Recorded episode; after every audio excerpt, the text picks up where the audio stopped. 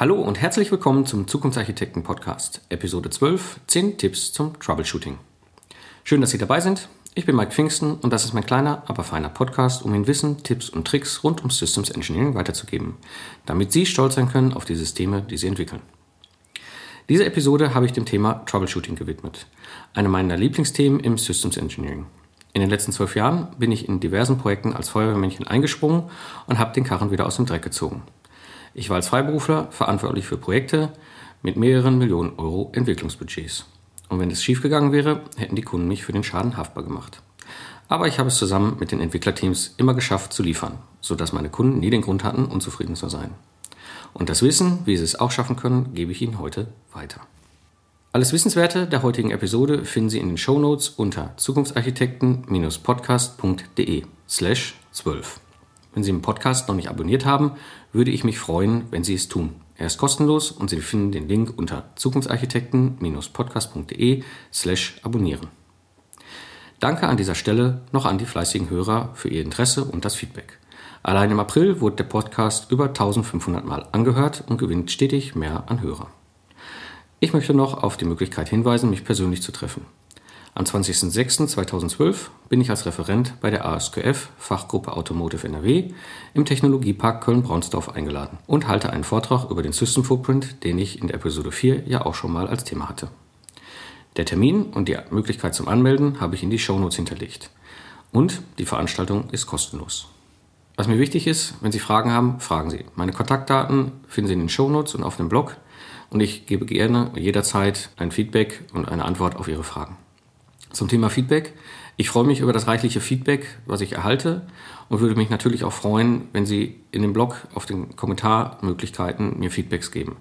Und was mir sehr am Herzen liegt, nutzen Sie das Wissen, was ich Ihnen weitergebe, damit Sie selber erfolgreich sein können. Kommen wir zu den 10 Tipps zum Troubleshooting. Tipp Nummer 1. Woran erkenne ich, dass ich im Troubleshooting unterwegs bin? Tja, die Frage ist, was ist eigentlich der Unterschied zwischen einem stressigen Entwicklungsprojekt und einem Troubleshooting-Projekt? Da gibt es so zwei Parameter, an denen ich das typischerweise festmache. Der erste, das nenne ich in der Mauer stecken. Das Projekt kommt halt zu einem Punkt, in dem jede Entscheidung massive Einschnitte in die Qualität, in die Kosten oder den Termin bedeutet.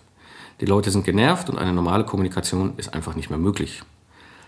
Der zweite Ansatzpunkt, an dem ich das festmache, das nenne ich die 50%-Regel.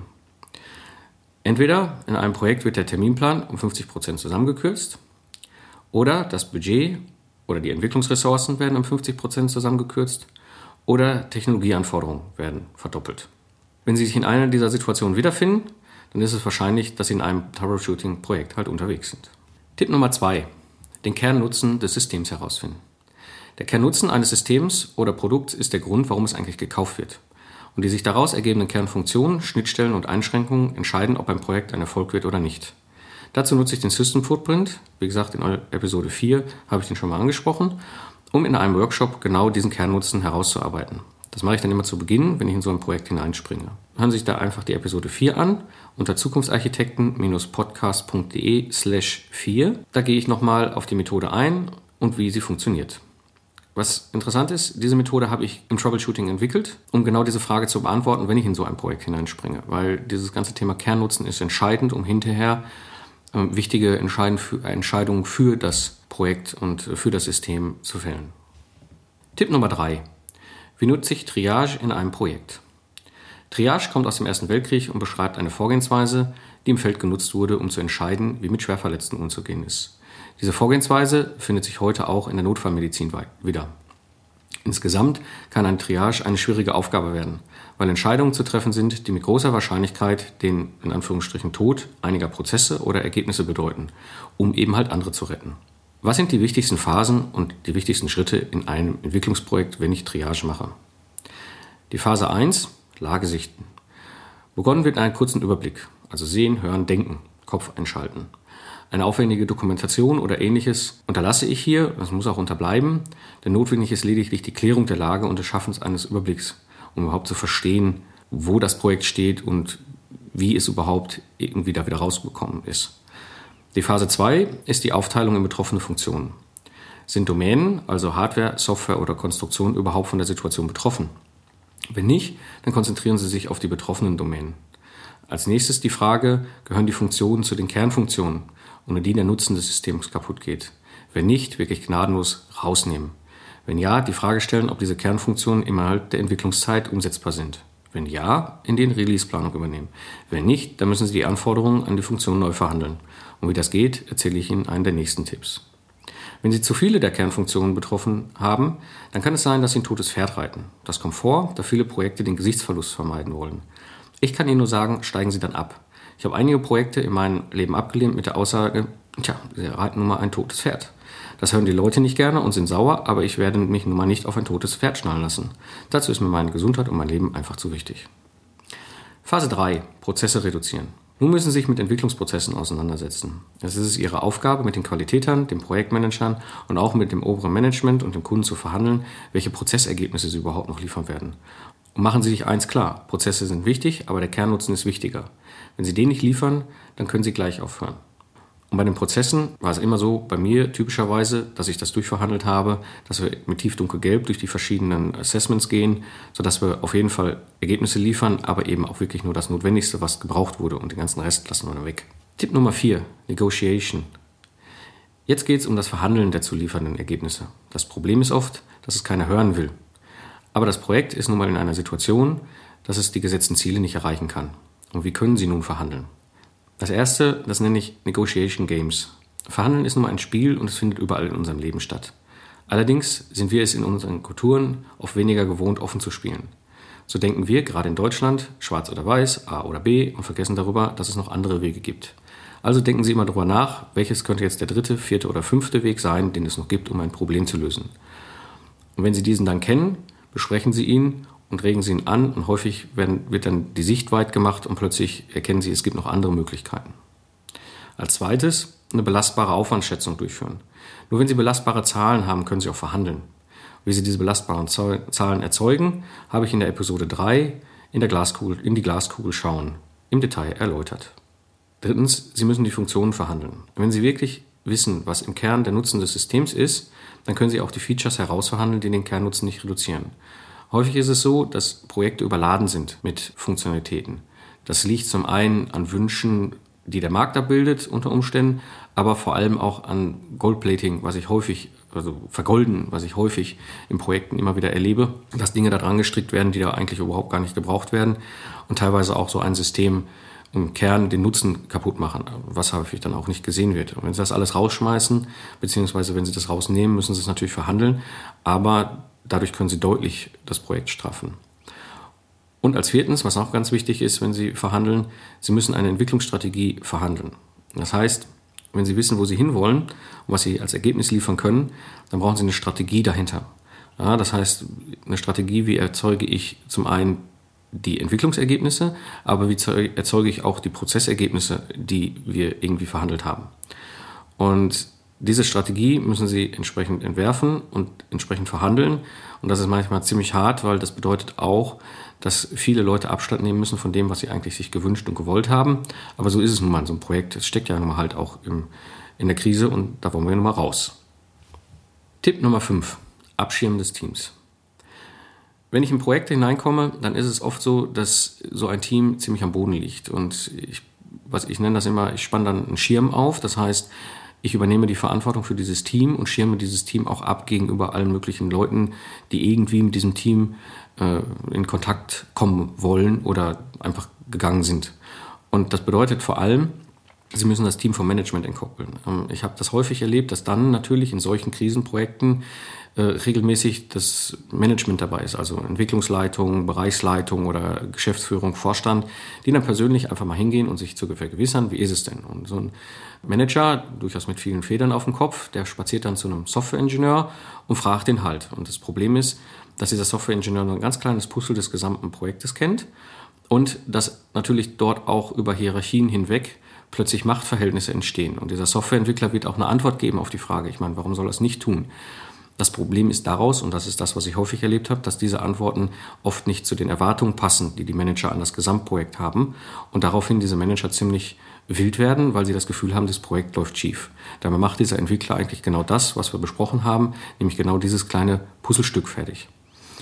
Und das bedeutet auch, als Troubleshooter müssen Sie hingehen und den Managern klar machen, dass der erste Anlaufpunkt Sie als Troubleshooter sind und nicht die Entwicklungsingenieure, weil die unter Umständen einfach auch nur verängstigt reagieren, wenn so ein Manager da aufkreuzt.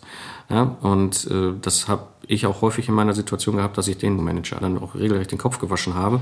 Das hören Sie nicht gerne, das ist auch nicht äh, angenehm, aber es gehört nun mal dazu und es sind klare Spielregeln, die in so ein Projekt reingehören. Dann, wenn Sie so ein Team abschirmen, müssen Sie Vertrauen aufbauen. Sie kommen als Troubleshooter nun mal halt von außen rein. Entweder ganz extern, wie ich es halt häufig mache, oder eben Sie kommen rein über andere Bereiche, das heißt in einer anderen Abteilung unterwegs gewesen und kommen dann in dieses Projekt. Und sie müssen Vertrauen aufbauen. Diese Entwicklerteams haben häufig dieses Vertrauen nicht mehr, schon gar nicht mehr in irgendwelche Leute, die sich Manager oder Führungskräfte nennen oder irgendwelche Verantwortung übernehmen, weil sie eben genau das erlebt haben. Häufig haben sie ja auch früh genug ihre Probleme gemeldet und es wurde nicht darauf reagiert. Und dieses Vertrauen müssen sie wieder schaffen, gerade zu ihnen. Und wenn sie dieses, Schir dieses Abschirmen allein schon machen und den bewusst machen, ich mache das, um euch zu schützen, erzeugen sie immer mehr Vertrauen. Und etwas, was dazu gehört, ist eben halt äh, dieses Chinesenprinzip verlassen. Wenn ich in so Projekte reinkomme, dann sind die häufig als erste Maßnahme mal mit noch viel mehr Leuten bestückt worden. Ja, äh, das kommt vor allem dann vor, wenn sich Projekte verschätzt haben in Technologien und, und in Komplexität. Und die erste Maßnahme ist, noch mehr Leute rein. Das Problem ist einfach nur an dieser ganzen Geschichte, sie erzeugen ein Riesenaufwand an Kommunikation. Weil wenn ich zum Beispiel zwei oder drei Entwickler habe, dann habe ich recht wenig Kommunikationspfade, die diese drei miteinander abbilden. Wenn ich aber plötzlich zehn Leute habe, dann habe ich ein regelrechtes Netz an Kommunikationsfaden. Äh, Fäden, die halt zwischen den Leuten existieren. Und dazu kommt, diese neuen Leute, die da drin sind, müssen sich auch erstmal in Systeme einarbeiten. Also weniger ist mehr und nicht ein Projekt einfach äh, vollkippen als Maßnahme mit irgendwelchen Leuten, die das dann ja alles schön fertig entwickeln. Tipp Nummer 6. Systemdesign vereinfachen. Oft sind Systemarchitekturen einfach so gewachsen. Das habe ich häufig gesehen, wenn ich in Projekte reingekommen bin. Manchmal haben sie gewollt oder nicht, sich einfach eben halt ergeben. Und das sehe ich dann quasi, wenn ich sozusagen mal bildlich gesprochen erlebe, dass die Küche ans Dach gepackt wurde und der Keller ganz vergessen worden ist. Und was können Sie jetzt machen, um so ein Systemdesign zu vereinfachen? Schauen Sie sich die Struktur mit Abstand an. Also gerade das mal, das große Bild aufzumalen, die, die Struktur darzustellen und vor allem diese Struktur dann mal mit den Leuten zu diskutieren, ist schon ein erster wichtiger Schritt, um zu erkennen, was habe ich denn da überhaupt gebaut. Dann klären Sie auch die Kernfunktion des Systems. Das ergibt sich nun mal halt auch durch den System Footprint oder irgendeine andere Möglichkeit, wie Sie Kernfunktionen herausarbeiten. Und schauen Sie, sind die wirklich sinnvoll und brauche ich die so, wie sie da irgendwie umgesetzt worden sind. Und klären Sie die Schnittstellen des Systems. Gerade die, Schnittstellen nach außen sind entscheidend, weil so ein System hat nun mal halt Schnittstellen. Wir haben das ja häufiger auch schon in anderen Episoden besprochen. Eine Schnittstelle kann halt sein, ich tausche eine Information mit einem anderen System aus oder ich tausche Energie mit einem anderen System aus. Und bei einigen Systemen habe ich halt auch die Situation, dass ich eben Flüssigkeiten oder ähnliches austausche. Ja, und diese Schnittstellen sind ganz entscheidend, also diese Systemabgrenzung machen. Was ist meins und was nicht? Das bedeutet aber auch, ich muss mir Gedanken machen über die Schnittstellen im Innern des Systems. Ja, welche, wie habe ich denn überhaupt äh, Komponenten geschnitten? Wie habe ich denn Module geschnitten? All diese ganzen Sachen. Und dann versuchen Sie eine einfache Struktur zu entwerfen, die den Kernnutzen des Systems unterstützt. Wenn Ihnen klar ist, was eigentlich der Kernnutzen des Systems ist, also sprich das, was der Kunde am meisten erwartet und wo er dann am meisten von begeistert ist, dann ist mir auch häufig klar, welche Teile der Struktur möglicherweise nicht sinnvoll sind. Ja, und das kann auch bedeuten, dass ich mich verabschiede von irgendwelchen Plattformgedanken in diesem Projekt. Nicht generell, ich halte Plattformen für durchaus sinnvoll und sehr äh, nachvollziehbar und es macht auch wirtschaftlich sehr viel Sinn, habe ich auch schon in einer der Episoden angesprochen. Aber nun mal in diesem Troubleshooting-Projekt ist es oft so, dass mit den Plattformen Overhead reinkommt und wenn mir das das Genick bricht, ist das nun mal halt ein Teil dessen, was ich in so einer Systemarchitektur mir nochmal überlegen muss, ob ich das wirklich so will. Ja, und was ich dann auch mache, und das ist häufig so bei dieser ganzen Geschichte, es gibt ja die sogenannte System Architecture Specification, die habe ich ja schon angesprochen in der Folge Lastenheft versus Pflichtenheft. In so einem Projekt erzeuge ich dieses Dokument erstmal. Das heißt, ich gehe halt zu den verschiedenen Domänen hin und sage, okay, das ist so die Systemabgrenzung, die ich sehe, ist das richtig? Ist die jeweilige Komponentensicht in deinem Bereich, also wie habe ich eine Hardwarestruktur aufgebaut, wie habe ich eine mechanische Struktur, also Konstruktionsstruktur aufgebaut? Und wie habe ich die Softwarearchitektur und Struktur aufgebaut? Und ist das so aus deiner Sicht das, was ich verstanden habe? Und ist das richtig? Und füge das einfach mal in so einem Dokument zusammen. Das ist nicht viel Arbeit, also auch gerade bei komplexen Projekten ist es durchaus eine Sache von zwei bis vier Wochen, dass Sie so einen ersten Entwurf und Stand dieses Dokuments haben, der schon ausreichend ist, um überhaupt mal die Architektur, die Systemarchitektur zu beschreiben. Und allein schon bei dieser Arbeit, diesem Zusammentragen, erleben Sie häufig, wo es denn auch schon knarrt, wo plötzlich Domänen zusammenkommen und am Ende des Tages feststellen in der Integration, aber so funktioniert es nicht. Und da haben Sie auch schon den ersten Ansatzpunkt, um auch wieder ein Systemdesign zu vereinfachen. Kommen wir zum Tipp Nummer 7. Sprints und Weekly Builds. Nun geht es darum, dass Sie Ergebnisse schnell schaffen und in die Handlung kommen und äh, dass Sie sogenannte Low-Hanging Fruits, also was können wir sehr schnell als positive Ergebnisse erarbeiten, ernten. Und Sie haben eine Entwicklungsstrategie, die Sie verhandelt haben, die Sie müssen ja auch umsetzen. Ich meine, was bringt eine Strategie, wenn ich sie nicht umsetze? Ja? Also, was ich dazu nutze, sind die Sprints aus dem Bereich der agilen Methoden, also aus dem Scrum. Da habe ich sehr gute Erfahrungen mitgemacht, weil das immer so zwei Wochenblöcke sind. Und vom Ablauf her funktioniert das relativ einfach. Wir setzen uns quasi montags zusammen und sagen, okay, für die nächsten zwei Wochen, wer hat welche Aufgabe und wer liefert bis wann was. Also das heißt, zwei Wochen später, sprich den Freitag der Woche drauf, setzen wir uns dann wieder zusammen und machen halt ein sogenanntes Wrap-Up, also sprich nochmal eine Abstimmung, was davon ist überhaupt umgesetzt worden und was haben wir geschafft. Und was ich in diesen Sprints den Leuten auch mitgebe, ist, sobald ihr ein Problem habt, meldet euch sofort. Ich akzeptiere nicht, ähm, zwei Wochen später zu hören, ja, ach nö, das hat irgendwie nicht geklappt und habe dann so ein bisschen rumgedudelt und so, sondern sobald irgendeiner äh, ein Problem hat, sofort melden, dann geht es darum, dieses Problem konkret zu lösen. Der Vorteil an diesen Sprints ist, es sind immer so zwei Wochenblöcke. Das heißt, ich muss einfach nur ein, ein oder kann habe halt die Situation, dass ich einen Zeitraum abschätze und überblicken kann, der für mich relativ klar ist. Und was dazugehört ist, und das ist der nächste Punkt, das ist das ganze Thema Weekly Builds. Ich habe Weekly Builds 2005, 2006 das erste Mal so richtig in einem Projekt durchgezogen und seitdem nutze ich das immer. Gerade für softwarelastige Projekte ist das etwas, was sehr empfehlenswert ist, weil ich kann gerade bei Software nicht immer sofort sehen, ob das Ergebnis passt. Und ich meine, Software ist halt, und das ist das große, die große Herausforderung bei Software im Gegensatz zur Hardware oder zur Konstruktion, das Ergebnis ist halt schlicht virtuell ich kann es ja nicht in der Hand nehmen. Ein Hardware hat den großen Vorteil, er kann sein, seine Platine in der Hand nehmen. Ein Konstrukteur hat den großen Vorteil, er kann Prototypen in die Hand nehmen und halt auch beurteilen, ähm, wirklich haptisch beurteilen, ob das gut ist oder ob es irgendwo Schwierigkeiten gibt. Und das ist bei Software eben halt anders. Ich kann das nicht in die Hand nehmen. Ich nenne das immer halt, Software ist wie Geld. Ja, einem 100-Euro-Schein, das Papier ist ja auch keine 100 Euro wert, sondern ich gebe ihm ja den Wert von 100 Euro. Und so kann ich zwar Software von mir aus den Quellcode ausdrucken, aber das bringt mir ja nichts. Das zeigt ja nicht den Wert des Quellcodes. Um aber eben halt abzuschätzen oder überhaupt erkennen zu können, funktioniert es, arbeite ich mit Weekly Builds. Das heißt, wir haben in den Projekten jeden Freitag einen Bildstand gezogen. Das war für die Konstruktion häufig relativ uninteressant, weil die etwas längere Entwicklungszeiträume haben, gerade so, wenn es um die Konstruktion von Gegenständen, von, von, von Gehäusen oder von irgendwelchen Mechaniken geht. Aber die Hardware und vor allem die Software sind durchaus in der Lage, da gut mitzugehen. Sprich, jeden Freitag wurde halt eine Software zusammengeschnallt. Da wird es wichtig, dass wir ein, Versionsmanagement haben, ein vernünftiges Versionsmanagement.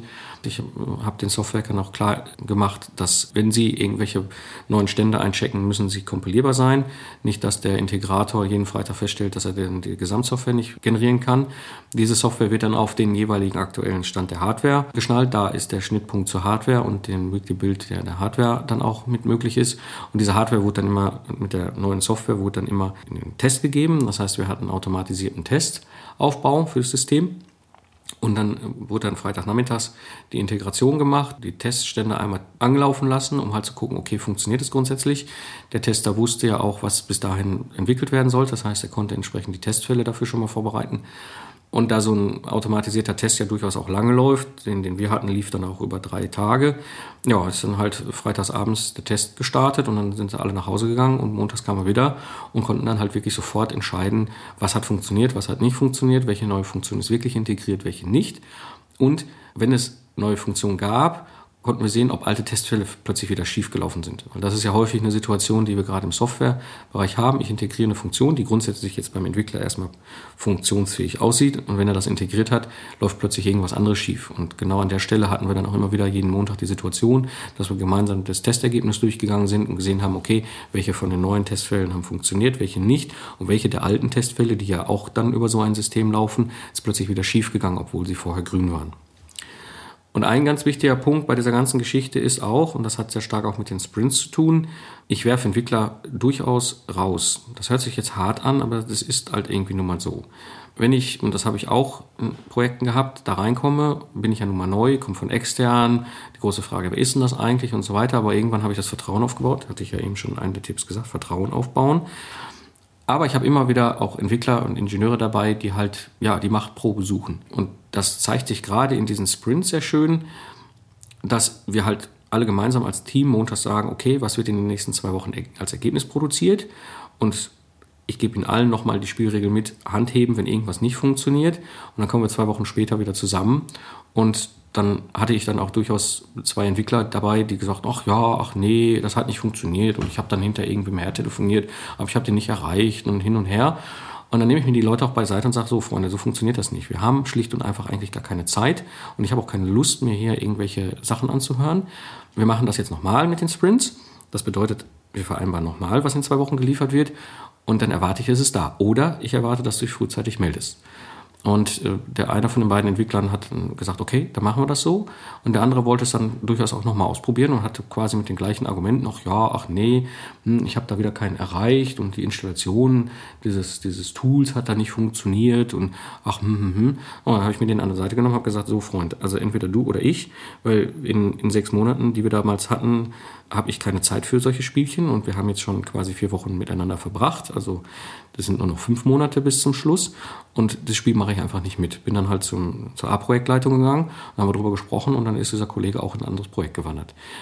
Das hört sich jetzt hart an, aber ich meine, wir können in solchen Projekten halt auch sowas nicht gebrauchen. Und das geht auch gar nicht darum, dass ich diese Leute nicht mag oder sonst irgendwas, sondern es ist schlicht und einfach so, dass es auch für die Leute oft die bessere Entscheidung ist, in andere Projekte zu gehen. Ich habe damit verbunden aber auch oft die Situation, dass die anderen Entwickler sagen, super, endlich mal einer, der hier mal Entscheidungen getroffen hat. Weil die anderen haben ja sich auf ein Ergebnis vereinbart, was sie nach einem Sprint liefern, haben dieses Ergebnis auch geliefert und sehen, ach, der Kollege liefert nicht. Ja, und äh, wenn das zwei, dreimal erleben und das so eine Standardsituation wird, dann fragen sie sich irgendwann auch, warum soll ich ein Ergebnis liefern, wenn der keins liefert. Also müssen sie an dieser Stelle durchaus klar eingreifen und diesen Menschen halt sagen, okay, sorry, es geht halt leider nicht. Kommen wir zum Tipp Nummer 8. Planung und Überwachung. Wenn Sie soweit sind, dann können Sie sich mit Planung und Überwachung für das Management beschäftigen. Was sehr stark verbunden ist mit, dem, mit den Sprints aus dem Scrum, ist aber auch die Situation, dass Sie die verbleibende Zeit in kurze Phasen aufteilen. Also dieses Sechs-Monat-Projekt habe ich zum Beispiel in drei Phasen aufgeteilt. Ja, gesagt, okay, wir haben halt diese drei Phasen, die wir gemeinsam machen. Das waren jetzt unsere Phasen ein Stück weit angelehnt an, an Gate-Durchschritte und habe gesagt, das ist jetzt der, das große Bild und ich plane auch nur die nächste Phase, die gerade anliegt. Das ist halt oft auch ein bisschen schwierig fürs Projektmanagement oder auch die Entscheider, weil die wollen ja am liebsten einen Terminplan haben über die gesamte Zeit, damit sie ganz punktgenau wissen, wo sie rauskommen. Aber oft ist das ja ziemlicher Quatsch, weil was weiß ich, was in sechs Monaten im Detail getan wird. Ja, also was ich überblicken kann, und das ist durchaus menschlich, ist ein Zeitraum von zwei bis drei Monaten, wo schon relativ klar ist, was zu tun ist. Aber alles, was danach liegt, halte ich für ziemlich einen Humbug, in einem detaillierten Projektplan abzubilden, weil der wird sich sowieso verändern. Das ist einfach eine harte Nuss, die sie durchaus knacken müssen. Aber wir wollen ja zum Ergebnis kommen. Was soll ich als Troubleshooter da lange rumplanen und machen und tun für etwas, wo alle genau wissen, das ist verbrauchte äh, Zeit, die niemand was bringt. Also plane ich einfach nur die nächste Phase. Und wenn wir zum ganzen Thema Reporting kommen, das ist durchaus etwas, was immer wieder wichtig wird und ich aus meiner Sicht auch für wichtig halte, definieren Sie die zu reportenden Ergebnisse so ein Reporting kann alles Mögliche reporten. Und ich erlebe häufig genug Projektreportings, wo dann auch alles Mögliche drinsteht und keiner liest sie. Klären Sie wirklich ab, was im Kern da drinstehen soll. Und wir brauchen vor allem einem Reporting One-Pager fürs Management, weil keiner hat die Zeit, sich die ganzen Sachen im Detail durchzulesen. Auf diesem One-Pager versuchen Sie möglichst grafisch zu arbeiten. Also zum Beispiel, was sehr gut auch aus dem agilen Bereich nutzbar ist, sind Burndown-Charts. Ja? Und was da rein muss, ist Auffälligkeiten. Also zum Beispiel, wenn wir diese Weekly Builds machen, habe ich da auch immer wieder reingenommen, wie viele Testfälle sind gut gelaufen, wie viele Testfälle sind nicht gut gelaufen und so weiter. Das heißt, Sie haben direkt relativ gute Verknüpfung zwischen der geleisteten Leistung mm, und dem Ergebnis, was produziert werden sollte und dem Ergebnis, was produziert worden ist. Und führen Sie frühzeitig äh, Entscheidungen herbei. Mm, das ist auch so ein Punkt. Wenn Sie gerade sich damit beschäftigen und da auch das große Bild im Kopf haben, sehen Sie recht früh, wenn irgendwo was in die verkehrte Ecke läuft. Das bedeutet, ich kann relativ früh auch den Blick weit machen, überlegen, was ist der dritte, vierte, fünfte Weg, um da jetzt rauszukommen. Nicht immer kann ich selber entscheiden. Wenn ich es kann, tue ich es. Ist dann so. Ähm, wenn ich es aber nicht selber entscheiden kann, wenn da andere Entscheider eben mit rein müssen, dann lege ich das zur Entscheidung vor und mache auch klar, dass ich die Entscheidung jetzt haben will und nicht irgendwie in 30 Kommissionen hin und her gedödelt. Das bringt mir nichts. Kommen wir zum Tipp Nummer 9. Konflikte, Führung und Kommunikation. Sie werden in der Rolle des Troubleshooters mit Konflikten, mit Führungsverantwortung und manchmal mit echt schwieriger Kommunikation konfrontiert sein. Ich habe so ein paar Methoden, wie Sie besser mit umgehen können, die ich in der Praxis nutze. Zum ersten, nehmen Sie Verantwortung an. Egal, wie Sie in dieses Projekt gekommen sind, Sie haben diese Rolle, Sie haben diesen Hut auf und die Leute schauen auf Sie. Das bedeutet auch, dass Sie verantwortlich sind für das, was da passiert. Und wenn Sie diese Verantwortung nicht annehmen, wird das Ganze eine ziemlich schwierige Nummer. Der zweite Punkt, der ganz wichtig ist, sofort direkt Vertrauen und Respekt. Was heißt denn das? Wenn Sie irgendwas haben, klären Sie es sofort. Nicht morgen, nicht übermorgen, sofort klären. Und klären Sie es direkt. Nicht über fünf Ecken hinweg, nach dem Motto, ja, du musst dich da mal drum kümmern, vielleicht oder so, sondern ich gehe sofort und direkt zu der Person, wo ich ein Thema mit habe und kläre es. Das Thema Vertrauen habe ich auch schon angesprochen. Ich vertraue den Menschen, wenn ich ihnen eine Aufgabe übergebe. Das bedeutet, ich schenke ihnen Vertrauen im Vorfeld. Das ist ein ganz wichtiger Aspekt, weil genau dadurch können sie überhaupt Teams wieder aufbauen. Und was auch ganz wichtig ist, gerade in solchen Troubleshooting-Projekten, behandeln Sie die Menschen mit Respekt. Wir sind und bleiben alle Menschen und die Schuld trägt kein einziger Einzel alleine. Das gibt ganz viele Gründe, warum so ein Projekt ins Troubleshooting gekommen ist. Und das bedeutet, dass wir auch respektvoll miteinander umgehen müssen. Das mache ich dann häufig auch klar, wenn ich das erlebe, dass eben das nicht passiert. Ich gehe respektvoll mit den Leuten um und ich erwarte das auch von den Leuten selber. Und ich erwarte das auch vom Management, das ist auch so ein Punkt. Als dritter Punkt, eine klare Botschaft senden. Wenn ich als Troubleshooter so ein Projekt übernehme, übernehme ich, weil ich daran glaube, dass wir es schaffen. Und wenn ich diese Botschaft klar sende und den Leuten das auch sage, dass ich dahinter stehe, hinter dieser Aussage, dann vertrauen sie mir auch und dann erleben sie häufig auch, dass, sie diese, dass sich diese Teams wieder neu ausrichten. Ja, also senden sie eine klare Botschaft an die Leute. Dann noch so ein Thema, das nenne ich immer ganz gerne, melden macht frei, viel melden macht einsam. Ja, ich meine damit die E-Mail-Schlachten.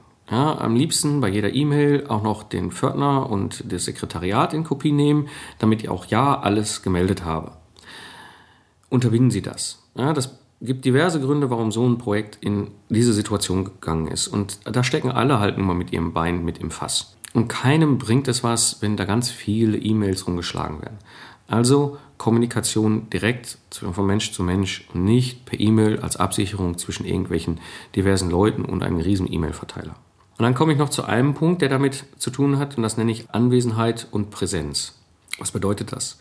Es gibt einen riesen Unterschied zwischen Anwesenheit und Präsenz. Anwesenheit bedeutet, ja, ich bin die ganze Zeit da, ja, aber irgendwie kümmere ich mich nicht. Ja, dann bin ich zwar physikalisch anwesend für das Projekt, aber wirklich präsent bin ich dann nicht. Dann viel lieber wirklich in dem Moment, in dem ich da bin, präsent sein, für die Leute, ein Ohr für die Leute zu haben, Entscheidungen herbeizuführen, sich kümmern. Und wenn es einfach auch nur eine halbe Stunde ist, ist das auch viel, viel mehr wert, als dass ich da 40 Stunden irgendwo abhänge und einfach anwesend bin. Das bedeutet auch, und das ist auch so ein Punkt, der für viele oft äh, komisch ist, wenn ich in die Erstgespräche gehe bei Projekten, ich muss als Troubleshooter nicht die ganze Zeit dabei sein. Ja, ich muss da sein zu gewissen Zeiten, weil ich auch gewisse äh, Aufgaben und gewisse Rollen und gewisse Meetings mitbegleiten muss. Aber das bedeutet doch lange nicht, dass ich hier die ganze Zeit, 24 Stunden, sieben Tage die Woche da sein muss.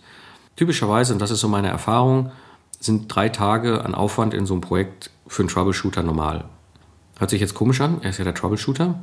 Aber mein Gott, was soll ich denn da sein, wenn gerade alle am Arbeiten sind und da rumsitzen? Wir haben das Thema Anwesenheit ja gerade besprochen. Erreichbarkeit ist was anderes. Ich muss einfach erreichbar sein für die Leute, weil auch das habe ich häufig erlebt. Es gibt dann auch immer wieder Situationen, wo verantwortliche Manager, also zum Beispiel ein Entwicklungsleiter, plötzlich Freitagabend das Gefühl kriegt, uiuiui, ui, ui, da läuft irgendwas schief. Ja, der Testleiter hat angerufen, der Test ist in den ersten zwei Stunden gut gelaufen und dann plötzlich abgebrochen. Ich muss halt erreichbar sein. Aber das heißt noch lange nicht, dass ich vor Ort sein muss. Und diese durchschnittlich drei Tage Aufwand für so ein Projekt als Troubleshooter funktioniert gut. Also ich habe dann häufig die klaren Regeltermine, wo ich dann da bin. Und wenn ich erreichbar bin, bin ich dann häufig auch in der Lage, relativ schnell zu reagieren. Ich meine, wir haben heutzutage die Möglichkeit, über NetView und äh, Internet vieles zu regeln. Da muss ich jetzt nicht physikalisch immer mich ins Auto schwingen und fünf Stunden durch die Gegend jagen, um einfach mal eben ein Problem zu lösen. Das können Sie nicht am Anfang machen. Also wenn Sie in ein Projekt reinsteigen, dann müssen Sie einfach etwas mehr da sein, um überhaupt Vertrauen aufzubauen und so weiter. Aber sobald es einmal läuft, und das ist in der Regel so nach drei, vier Sprints, den Leuten, sie kennen, die Leute ihnen vertrauen und merken, okay, es geht nach vorne und da macht mal jemand äh, klar, wo es lang geht, dann läuft das Projekt. Und am besten läuft so ein Projekt, wenn sie eigentlich irgendwie gar nicht mehr gebraucht werden. Das ist auch so meine Erfahrung, wenn, sie, wenn es einfach nur noch, und da habe ich Projekte auch hingebracht, und äh, das ist immer wieder spannend zu erleben, wenn sie eigentlich nur noch da sind, einfach mal checken, alles klar, läuft, okay, Montag und dann drauf folgenden Freitag natürlich dann als der Moderator und der, die Führungsperson da sind, aber in der restlichen Zeit läuft alles wunderbar. Und wir haben es geschafft in einem Projekt, das war ein Projekt, das hatte typischerweise 15 Monate Entwicklungszeitraum angesetzt, ein Serienentwicklungsprojekt und nach zwölf Monaten ist halt äh, aufgefallen, dass die Software nicht so weit war und wir haben geliefert innerhalb von sechs Monaten zum SOP. Und dazu musste ich nicht die ganze Zeit anwesend sein. Tipp Nummer 10. Als letztes komme ich zu dem Punkt Stress und Leistungsfähigkeit, weil das durchaus sehr entscheidend ist in so einem Troubleshooting-Projekt. Hm, denn es hält, erhält in solchen Projekten halt eben halt große Brisanz, aber auch in normalen Entwicklungsprojekten spielt es eine Rolle. Und was ist da so meine Erfahrung? Es gibt eine spannende Studie von Tom DeMarco, ich glaube, die ist aus den 80er Jahren oder 90er Jahren, aus den USA. Und das, die befasst sich mit dem Verhältnis von Druck zur Leistungsfähigkeit. Ja, das heißt, wie viel Druck wird auf Entwickler gemacht und wie leistungsfähig sind sie dann? Das Spannende an dieser Kurve ist, ich werde die auch in den Shownotes nochmal legen, nehmen wir mal mich als Person. Ich habe eine, eine Leistungsfähigkeit, also Denkleistung, relativ gesehen von 1. Und wenn auf mich Druck ausgeübt wird, hat diese Studie gezeigt, erhöht sich meine Leistungsfähigkeit. Was eigentlich erstmal komisch ist, weil auch unter Druck kann kein Mensch schneller denken. Was passiert ist, dass ich mich mehr strukturiere und mehr organisiere. Das Fatale an dieser Geschichte ist, und das kommt häufig aus der Situation, dass wir da in der Fertigung die Erfahrung gemacht haben, naja, das ist ja super, dann können wir das Fließband noch ein bisschen schneller drehen, da fallen da hinten noch viel mehr Ergebnisse runter, also wird der Druck erhöht. Und wenn Sie das tun, also extrinsischer Druck, Druck von außen, dann kippt irgendwann dieses Spiel. Wir können nicht sagen, wann das gibt. Das ist von Mensch zu Mensch unterschiedlich. Einige halten sehr gut, sehr lange Druck aus. Andere kippen sofort. Und wenn das kippt, und das hat auch diese Studie gezeigt, kippt es ungefähr auf 60 Prozent der Leistungsfähigkeit, der relativen Leistungsfähigkeit dieses Entwicklers. Und das ist fatal, weil auch wenn ich dann den Druck weiter erhöhe, bleibt das bei 60 Prozent. Aber um überhaupt die gleiche Leistung in Summe zu schaffen, muss ich einen Tag mehr arbeiten. Und daher kommt so ein bisschen auch aus meiner Erfahrung her die Situation, warum solche Troubleshooting-Projekte plötzlich anfangen, noch den Samstag dazu zu nehmen und den Sonntag dazu zu nehmen und dann irgendwann nur noch in so einer Schleife hängen. Ich habe nichts dagegen, mal mit viel Spaß und Elan auch mal so ein Sprint oder zwei Sprints richtig durchzuheizen. Das ist auch etwas, wo Leute dran Spaß haben. Aber das darf kein Dauerzustand sein. Jetzt haben wir natürlich die Möglichkeit, das auch noch anders zu steuern. Wenn ich mit extrinsischen Druck, also Druck von außen, da nicht viel bewegen kann, habe ich aber die Möglichkeit intrinsischen Druck. Das heißt, die Person selber motiviert sich auf ihren optimalen Punkt. Und das kann ich nur dahin, dadurch erzeugen, dass die Leute selber motiviert sind. Das kann ich von außen nicht steuern. Was ich halt nur sehe, ist, wenn irgendwann dieser Punkt überschritten ist und das ganze Spiel kippt. Und dann muss ich was tun. Und dann kommen wir zum nächsten Punkt, was das angeht, was tun. Was ich häufig in Projekten mache und in einem Projekt habe ich es ganz massiv gemacht. Ich komme da rein und erlebe immer wieder, dass so ein Projekt schon seit vier, sechs, acht, zwölf Wochen am Stück durcharbeitet. Ja, das heißt, die Leute sind 24 Stunden quasi mehr oder weniger da. Sie leben eigentlich nur noch in den Entwicklungsräumlichkeiten. Und ich gucke mir das dann an, ein oder zwei Wochen, um wirklich festzustellen, was die Hintergründe sind. Und dann sage ich denen, okay, wir haben einen Plan, wir haben eine Strategie, wir haben das alles jetzt verhandelt. Ihr geht freitags um 15 Uhr nach Hause.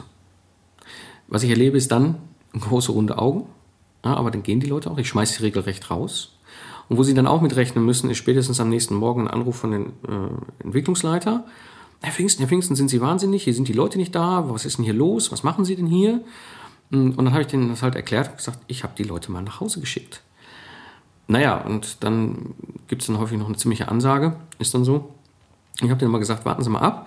Die Leute haben endlich mal die Möglichkeit, ihre Kinder zu sehen, ihre Hobbys nachzugehen, einfach auch mal auszuspannen. Und die Woche drauf, und das ist immer dann so, meine Erfahrung, ist dieses Team wahnsinnig leistungsfähig. Also die schaffen dann innerhalb von fünf Tagen mehr, als sie sonst innerhalb von zwei bis drei Wochen geschafft haben. Was ja auch durchaus normal ist. Ich meine, überlegen Sie mal, Leistungssportler haben ein völlig anderes Verhältnis. Die haben 80 Prozent ihrer Zeit Training und nur 20 Prozent oder noch weniger haben die Wettkampf. Und wir machen das genau andersrum in so einem Troubleshooting-Projekt. Wir machen nur Wettkampf, Wettkampf, Wettkampf und die Möglichkeit, mal auszuspannen, mal zu entspannen, gibt es nicht. Wie soll das Ganze funktionieren? Also gehen Sie da besser ran wie ein Leistungssportler. Ja, nach einer intensiven Phase auch mal eine Entspannungsphase einbauen. Das ist so, das müssen wir so machen. Das müssen Sie aber auch einplanen und auch entsprechend verhandeln. Und es ist klar, dass das dann passiert. Nicht einfach so machen. Ich kann Ihnen das nur sehr empfehlen. Es äh, ist immer wieder spannend zu sehen, wie frisch danach die Teams wieder zurückkommen und dann auch mehr und mehr wieder Spaß gewinnen, weil sie eigentlich ja in dieses Projekt gegangen sind, häufig, weil sie Bock hatten, das zu machen, weil sie Bock hatten, das zu entwickeln, was sie da entwickeln. So, das waren meine zehn Tipps zum Thema Troubleshooting. Ich hoffe, das war interessant und spannend für Sie. Dann kommen wir noch so ein bisschen zum Abschluss und fassen das Ganze mal zusammen. Haben Sie keine Angst vor Troubleshooting. Die Welt wird sich weiter drehen. Und sehen Sie Troubleshooting als die ultimative Möglichkeit, auch mal was Spannendes zu lernen. Ich habe in diesen Troubleshooting-Projekten am meisten gelernt. Über Menschen, über Respekt und Verantwortung. Über sinnvolle Methoden und über den Unterschied zwischen der Praxis und irgendwelchen Möchtegern-Beratern. Mein Tipp Nummer 11 quasi ist, das ist auch aus meiner Praxis, wenn Sie nicht einschlafen können und der Kopf sich die ganze Zeit um Ihr Projekt dreht, dann habe ich mir immer gesagt, heute Abend wirst du das Problem nicht lösen, also schlafen und löse es morgen. Und dadurch war ich dann endlich in der Lage, auch mal einzupennen und abzuschalten. Nun, und Sie haben es selbst in der Hand, Ihr Projekt zum Erfolg zu führen. Sie wollen dieses System entwickeln, weil Sie es für sinnvoll halten. Und es geht um Ihre Verantwortung und Ihren Stolz als Ingenieur. Das kann Ihnen keiner nehmen, auch kein Kaufmann. Und geben Sie nicht auf, bleiben Sie im Spiel, bleiben Sie dabei. Das war die heutige Episode des Zukunftsarchitekten. Ich freue mich von Ihnen zu hören und die Erfahrung, die Sie gemacht haben. Bitte hinterlassen Sie doch einen Kommentar in den Shownotes unter zukunftsarchitekten-podcast.de slash 12 und geben Sie mir ein Feedback entweder zu diesem Thema oder zur Anmerkung für die zukünftigen Themen. Oder schicken Sie mir eine Mail unter feedback at zukunftsarchitekten-podcast.de oder auf Twitter unter Pfingsten. Ich würde mich freuen, wenn Sie meinen kleinen, aber feinen Podcast weiterempfehlen. Wenn Sie den Podcast noch nicht abonniert haben, würde ich mich freuen, wenn Sie es tun. Er ist unter zukunftsarchitekten-podcast.de slash abonnieren zu finden und da ist auch eine Anleitung, wie Sie das auf iTunes oder in anderen Podcast-Systemen machen können. Und was ganz wichtig ist, er ist kostenlos und Sie erhalten dadurch die nächsten Episoden automatisch mit. Und wenn Sie den Podcast abonniert haben, würde es mich sehr freuen, wenn Sie in iTunes den Podcast bewerten. Es gibt schon einige Episoden, in denen ich das Wissen rund um Systems Engineering angesprochen und weitergegeben habe. Und es würde mich freuen, wenn Sie Ihre Meinung dazu geben. Ich bedanke mich schon mal fürs Zuhören und freue mich auf Ihre Fragen und auf Ihre Feedbacks. Und so sage ich Tschüss und bis zum nächsten Mal. Ihr Mike Pfingsten.